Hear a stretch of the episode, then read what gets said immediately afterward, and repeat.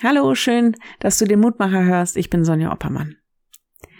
In der griechischen Mythologie gibt es den Sisyphus, ein weiser, auch ein listiger Mann, der sogar den Gott des Todes überlistete. Sprichwörtlich geworden ist eine Strafe, die ihm aufgelegt war. Er musste nämlich einen schweren Felsen einen Berg hinaufrollen. Und kurz vor der Spitze entgleitet er ihm jedes Mal und der Felsen rollt wieder komplett ins Tal.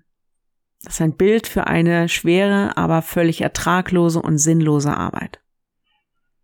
Wir alle haben unsere Aufgaben und To-Dos, wir machen und tun wieder und wieder, aber am Ende kommt vielleicht wenig bis nichts dabei heraus und manchmal fragt man sich dann, was mache ich hier eigentlich?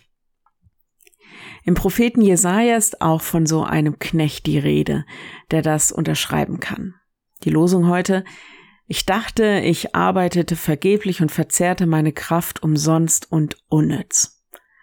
Doch mein Recht ist bei dem Herrn und mein Lohn bei meinem Gott. Jesaja 49,4. Ich gebe zu, ich hätte es beinahe überlesen, das doch. Doch mein Recht ist bei dem Herrn. All diese Mühe, die Arbeit, die sich manchmal nicht zu lohnen scheint. Doch, es lohnt sich vor Gott und bei Gott. Es ist nicht vergeblich, bloß weil wir es noch nicht sehen. Hier ist von einem besonderen Knecht die Rede. Ein paar Verse vorher steht, dass Gott durch ihn zeigen will, was für ein toller Gott er ist. Ich glaube, ich kann mich Martin Slenska von gestern anschließen. Es gilt diesem einen Knecht, der, so heißt es dann ein bisschen später, ein Licht für die Völker wird. Und ich glaube auch, es kann ja auch eine Perspektive in unseren persönlichen Sisyphus-Aufgaben sein. Deshalb will ich mich nicht einfach unterkriegen lassen.